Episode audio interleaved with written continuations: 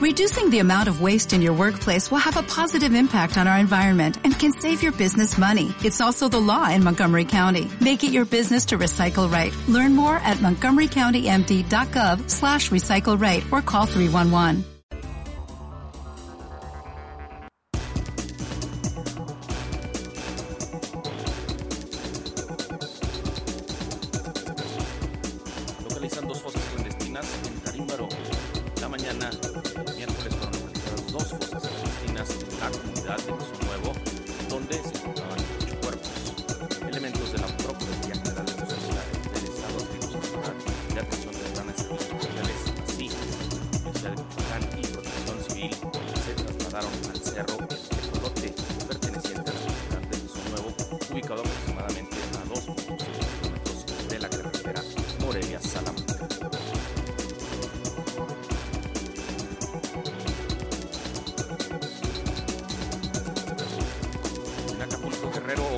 Carlos Rubens.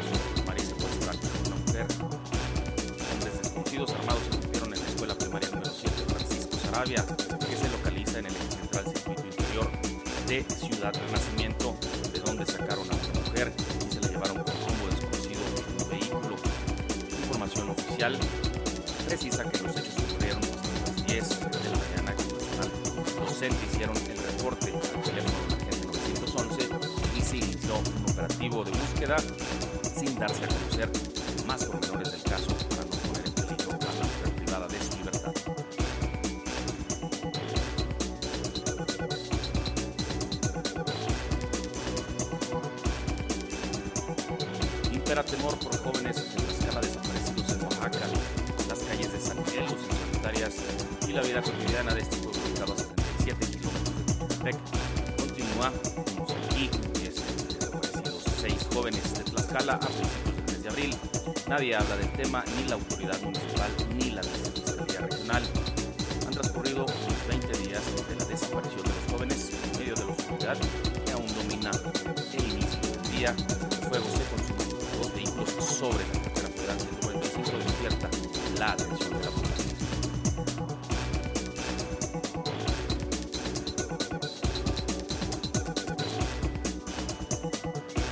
Más de 150 millones han gastado los candidatos presidenciales.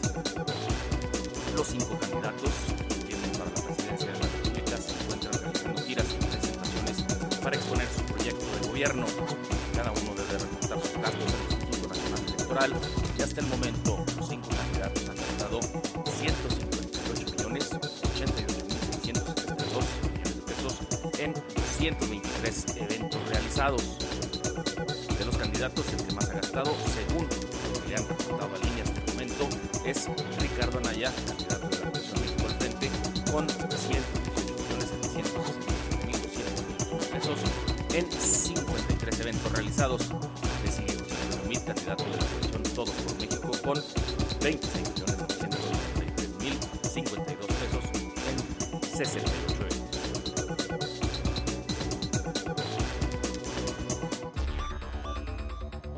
Vía 100.5.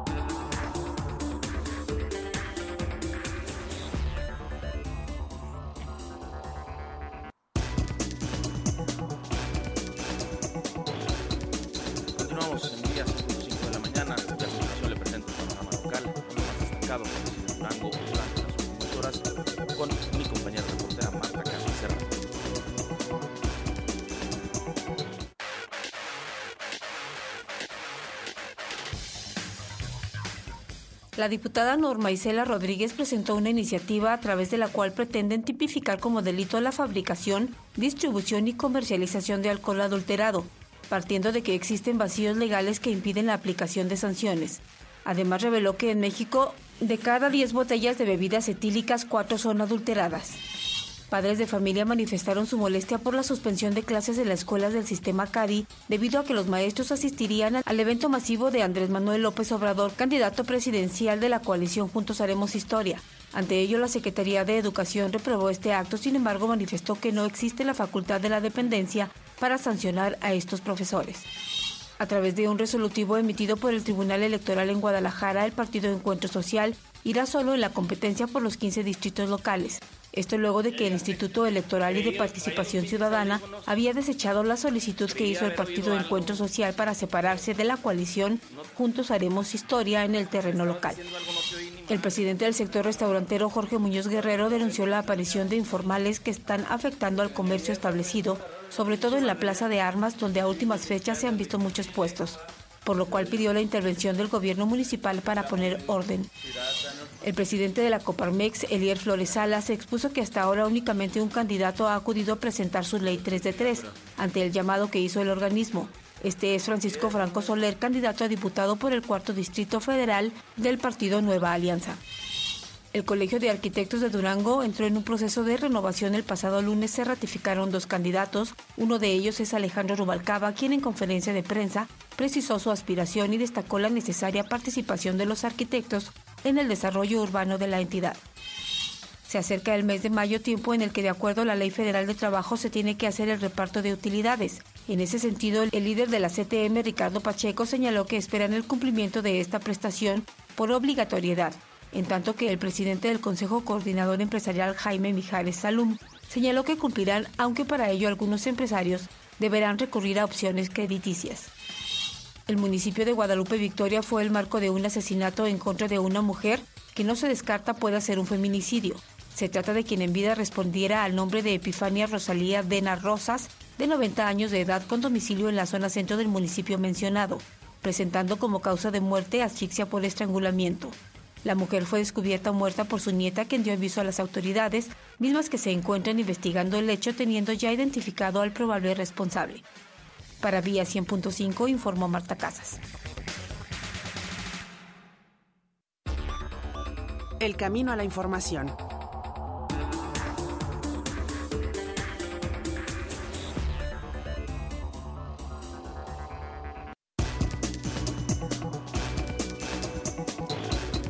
130 1110, el número de teléfono directo a nuestra cabina, llámenos o mándenos sus mensajes en nuestras cuentas en sociales, Twitter, arroba Radio Fet, arroba Montenegro, en Facebook, Radio Universidad 55, y con mi nombre también estamos en esta otra red también en internet, nos puede encontrar esta señal de la Estación Cultural de la Universidad Juárez Cristo Durango en el sitio www.radio.mujer.mx, donde de manera simultánea transmisión actual de frecuencia modulada. Estamos en las 24 horas, toda, toda la programación de Radio Universidad. Bien, nos vamos, vamos rápido al resto de la información que hemos preparado para usted en esta, en mañana, jueves. Ayer, como les comentaba, ya, ya se había anunciado, estuvo en Durango por segunda ocasión, ya como candidato presidencial Andrés Manuel López Obrador, y en esta ocasión estuvo aquí cerca del municipio de Guadalupe Victoria un acto estuvo acompañado por la candidata a diputada federal Maribel Aguilera en. Además estuvo Gonzalo Yáñez, Alejandro González Yáñez y Margarita Valdés, ambos candidatos de la fórmula del Senado de la República por Morena, el PT y el Partido Encuentro Social. Estuvo también el dirigente nacional del Partido del Trabajo, Alberto Anaya, y en cada plaza, ha estado presente Andrés Manuel López Obrador, insistió que los, la mafia del poder, así como lo llaman, estarán intensificando la guerra sucia para insistir en que López Obrador es un peligro para México. Marta Casas, de Día 100.5, nos comparte la información. El candidato presidencial de la coalición Juntos Haremos Historia, Andrés Manuel López Obrador, arribó al Aeropuerto Internacional Guadalupe Victoria en Durango pasada las 10 de la mañana. Ahí lo recibieron algunos grupos étnicos, así como los líderes de las fuerzas políticas coaligadas. Después de tener un breve acercamiento con los indígenas, partió al municipio de Guadalupe Victoria para iniciar el mitin después de las 11 de la mañana. Lo esperaban simpatizantes y militantes del Partido del Trabajo, Morena y Partido Encuentro Social. En su discurso sostuvo que fue el ganador del primer debate y refrendó las cifras de violencia que se viven en México. Además previó que se va a intensificar la guerra sucia en su contra y aseguró que se va a liberar al pueblo de México del secuestro en que lo han tenido unos cuantos corruptos el gobierno deje de estar secuestrado por un pequeño grupo de ambiciosos que se han dedicado a saquear, a robar al país, a desgraciar al pueblo de México. Por eso tenemos que aplicarnos a fondo en estos días, no confiarnos. Van a intensificar ellos la guerra sucia, ya lo están haciendo, para asustar con mensajes en radio, en televisión, diciendo que somos violentos y que si triunfa nuestro movimiento, México va a ser como Venezuela. Todo para atemorizar a la gente, manipular al pueblo.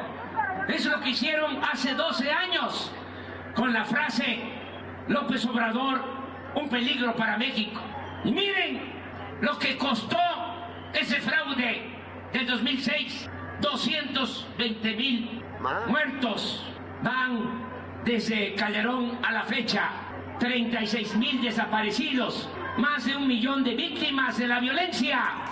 Pidió no hacer confianza a pesar de que van a la cabeza en las encuestas y al final ante algunos 2.500 asistentes recalcó que no busca venganza sino justicia. Para Vía 100.5, Marta Casas. Vía 100.5, el camino a la información.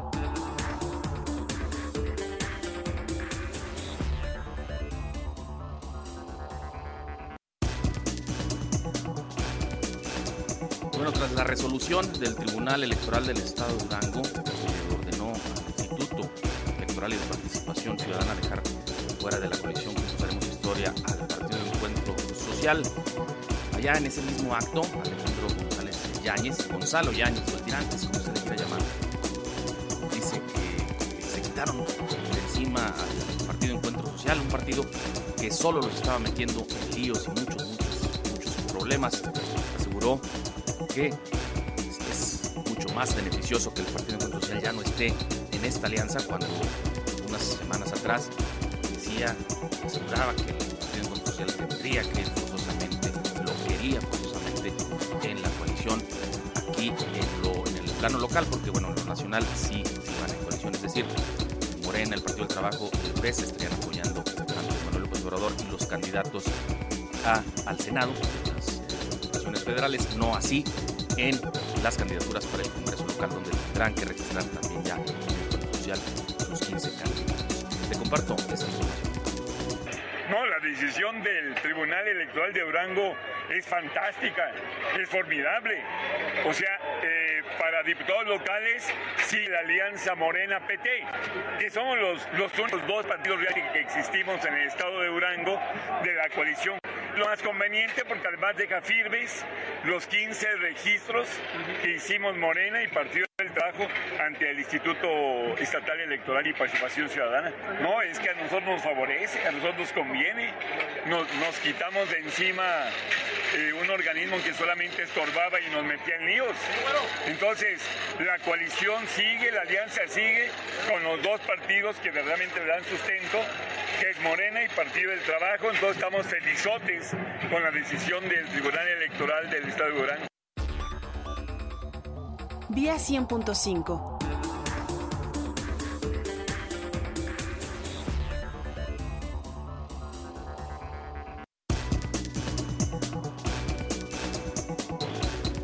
Bueno, más información. La diputada Marisol Peña Rodríguez presentó una iniciativa con proyecto de decreto para la creación lo que podría ser la Procuraduría de Protección a las Personas con Discapacidad Intelectual del Estado de Durango. La legisladora priista refirió que el Instituto Nacional de Estadística, Geografía e Informática, INEGI, señala obra La discapacidad en México, datos del 2014, que dentro de la población con discapacidad por entidad federativa, Durango está figurando con 75 personas por cada mil habitantes, ocupando así un alarmante segundo lugar a nivel nacional. Nuevamente Marta Casas es quien nos comparte la información. El Congreso del Estado de Durango trabaja en la creación de la ley de la Procuraduría de Protección a las Personas con Discapacidad Intelectual, presentada por Marisol Peña Rodríguez, diputada integrante de la 67 legislatura. La discapacidad en México al 2014, según el Instituto Nacional de Estadística Geografía, INEGI, señala que dentro de la población con discapacidad por entidad federativa, Durango figura con 75 personas por cada mil habitantes, ocupando de esta manera un alarmante segundo lugar a nivel nacional. Además, el 38.8% de la población mexicana tiene problemas para aprender recordar o concentrarse, por lo que esta categoría ocupa el tercer lugar en el país y es generada principalmente por la edad avanzada. De esta manera se realizaron foros de consulta en los municipios de Durango, Gómez Palacio, Lerdo y Santiago Papasquiaro, que según las cifras del INEGI son los que tienen mayores índices de personas con alguna discapacidad en la entidad. De ahí se recopilaron un total de 95 propuestas. A través de esto se ubica la necesidad de modernizar el nombre de la ley, pues su denominación deficiencia mental actualmente es inapropiada y peyorativa. Se va a regular además la organización y el funcionamiento del organismo descentralizado Procuraduría Estatal de Protección al Deficiente Mental, creado por disposición de la citada ley. Ahora será denominado Procuraduría de Protección a las Personas con Discapacidad Intelectual. El Poder Ejecutivo contará con un plazo de 90 días hábiles, contados a partir de la entrada en vigor del presente decreto, para construir la Procuraduría de Protección a las Personas con Discapacidad Intelectual del Estado de Durango y la Junta Directiva que lo acompañará. Para Vía 100.5, Marta Casas. Vía 100.5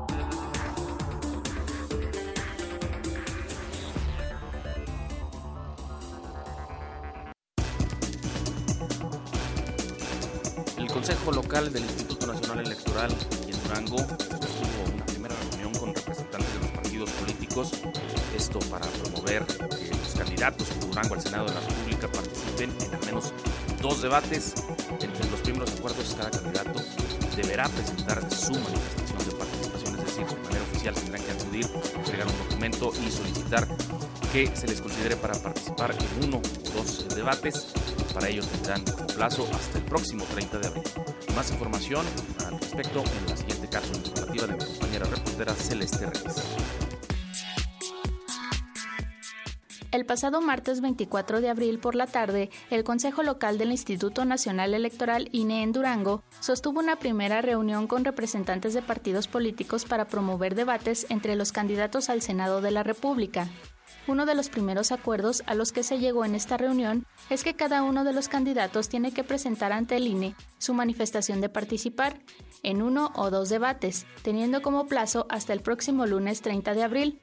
Durante la reunión se propuso lo siguiente, dos debates, uno en Durango y otro más en la comarca lagunera, que solamente participarán los candidatos propietarios de fórmula y que los temas fueran relacionados a la actividad que se realiza en el Senado, la participación de la ciudadanía con preguntas formuladas a través de redes sociales, así como una posible sede y lugar para que se efectuara en la capital del estado. Además, se buscará la cobertura de los medios de comunicación para poder transmitir el debate. Finalmente se indicó que una vez que se tenga la afirmación de los candidatos al Senado, se iniciarán los trabajos para la organización del encuentro entre los contendientes al Senado de la República. Reportó para Vía 100.5 Celeste Reyes.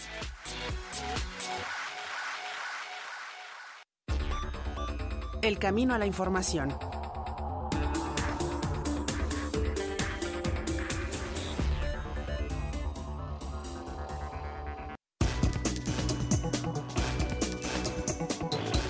Bueno, como ya le comentaba, tras la impugnación del Partido Encuentro Social, el Tribunal Electoral del Estado de Durango ordenó sacar al Partido Encuentro Social de la coalición Juntos Tenemos Historia, esto a nivel local.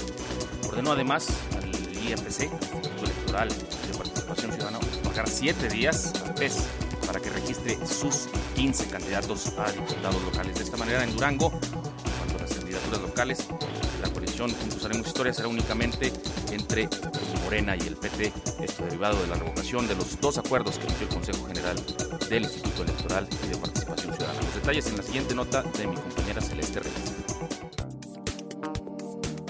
El Partido Encuentro Social logra salir de la coalición Juntos Haremos Historia en Durango. Así lo determinó la sala colegiada del Tribunal Electoral del Estado de Durango en sesión pública, la tarde del pasado martes 24 de abril, luego de que se diera la revocación de los dos acuerdos que emitió el Consejo General del Instituto Electoral y de Participación Ciudadana, mediante los cuales negó a dicho partido abandonar la coalición en el proceso local. De esto nos habla el magistrado presidente Javier Mier Mier. El Partido Encuentro Social tuvo bien impugnar el acuerdo, los dos acuerdos, el 36 y el 37, que emitió el Consejo General del IEPC. En ese entonces se les negó la salida, por decirlo en términos coloquiales, de la coalición Juntos Hacemos Historia.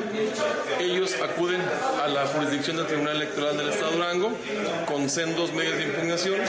Se analiza la sustanciación, se ordenan unos requerimientos para tener mayor elemento de, de convicción. Llegamos a la conclusión, un servidor es el ponente, les pone a consideración a mis compañeros del Pleno que se advierten violaciones al debido proceso en perjuicio del Partido de Encuentro Social. ¿Cuáles son?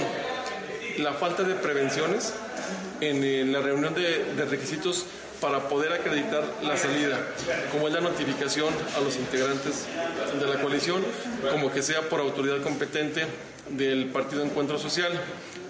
Posteriormente las reúnen, perfeccionan esa disposición y hacemos valer que el, reglamento de elecciones exige mayores requisitos que los que prevé la constitución y la ley.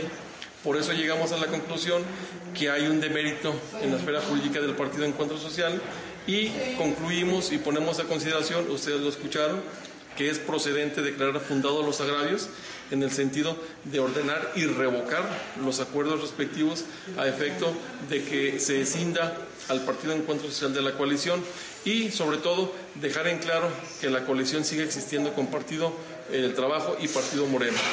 En la sentencia ordenamos que para que no se vea vulnerado su derecho de registro de candidatos, eh, porque este movimiento se hizo antes del inicio del registro de candidatos, se ordena al instituto que se le dé un plazo igual de siete días para que tenga la oportunidad de registrar candidatos propios a los 15 distritos electorales uninominales del Estado. El Tribunal Electoral ordenó dar un plazo de siete días para que el Instituto Político registre candidatos propios ante el IEPC. Para Vía 100.5 Celeste Reyes.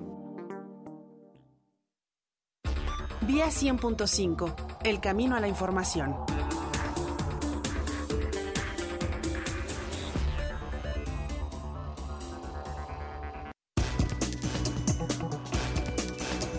En información universitaria, el doctor Antonio Cifuentes, ya como director de la Facultad de Medicina de esta máxima casa de estudios, presentó a su equipo de trabajo que le acompañará durante los próximos seis años. La nota con mi compañera reportera Elisa Núñez. El doctor Antonio Cifuentes presentó al equipo de trabajo con el cual habrá de colaborar ahora que ha sido nombrado nuevo director de la Facultad de Medicina y Nutrición. Durante su discurso, expresó que independientemente de que los alumnos o el personal se hayan inclinado por algún candidato, todos y cada uno de ellos son iguales, ya que pretende elevar la calidad educativa de los egresados para colocarlos al nivel de las mejores escuelas del país. Queremos poner un sistema de monitores en la facultad en donde ustedes estén viendo todos los días lo que está pasando. Cuando son exámenes, cuando son conferencias, cuando son evaluaciones, cuando son eh, juegos deportivos, cuando va a ser un día de fiesta, etcétera, etcétera. Eso para que todos los días lo estén viendo. A los trabajadores, respeto absoluto de sus derechos laborales. Y lo hemos dicho, no nos vamos a meter con los trabajadores. Simplemente cada quien tiene que cumplir lo que tiene que hacer.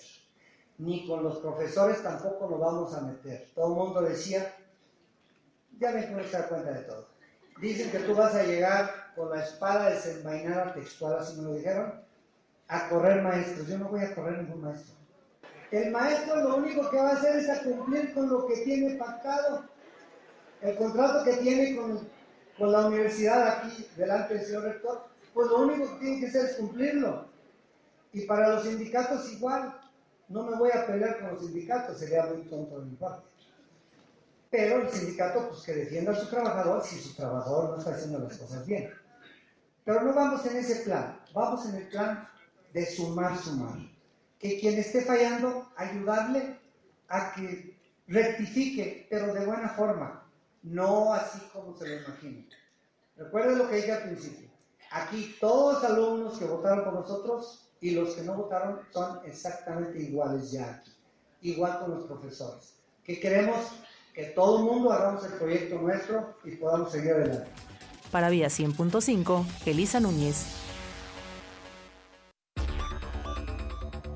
Vía 100.5.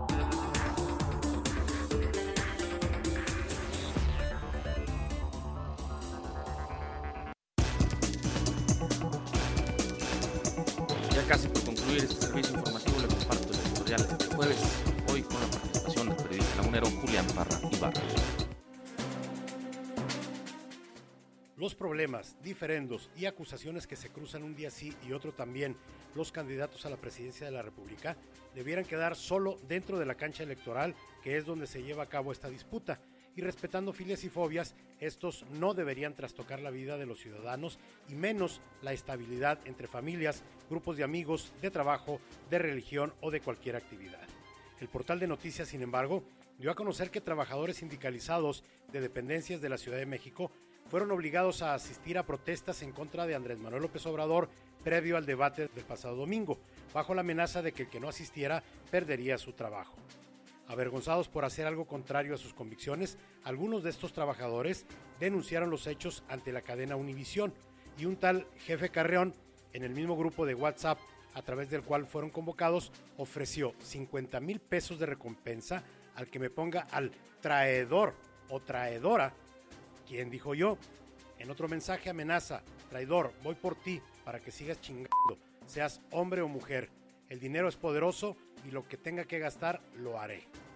En la zona industrial de Gómez Palacio, en una de las grandes empresas, una firma nacional convocó al grueso de sus trabajadores para advertirles que si López Obrador llegaba a la presidencia, la empresa cerraría esta planta y todos se quedarían sin trabajo, por lo que les indicaron que ningún trabajador de esta empresa debería votar por ya saben quién.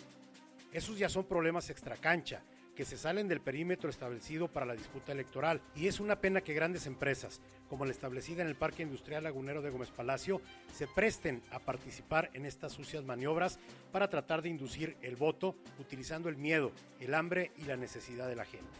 Dejemos que sean los candidatos y los partidos, los jugadores de esta contienda, los que definan su juego dentro de la cancha. No permitamos ni participemos de un juego sucio que provoca encono entre la sociedad, que termina con largas amistades y hasta deja familias divididas. El partido se disputa en la cancha electoral, no en nuestras casas ni en nuestros centros laborales. Para Vía 100.5 Matutino y Radio Universidad, los saluda desde la comarca lagunera su amigo Julián Parra Ibarra.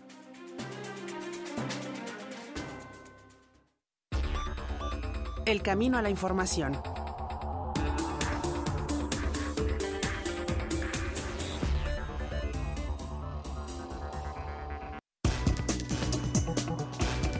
8 de la mañana con dos minutos y llegamos así al final de este servicio informativo.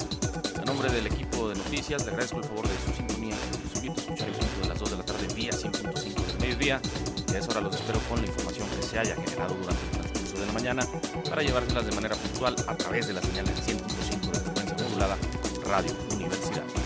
Iván Serrano en controles, Víctor Montenegro en la Nos despedimos y los dejamos en este momento con Radio Educación y su noticiario Pulso de la mañana. Que tengan ustedes excelente y productivo día. Muy buen jueves para todos. Radio Universidad presentó Vía 100.5, El Camino a la Información. Coordinación y conducción de Víctor Montenegro. Una producción de Efraín Vázquez Monsiváis. Norma Huizar Hernández, directora de Radio Universidad. Contador público Óscar Erasmo Navar García, rector de la UGED. Vía 100.5, El Camino a la Información.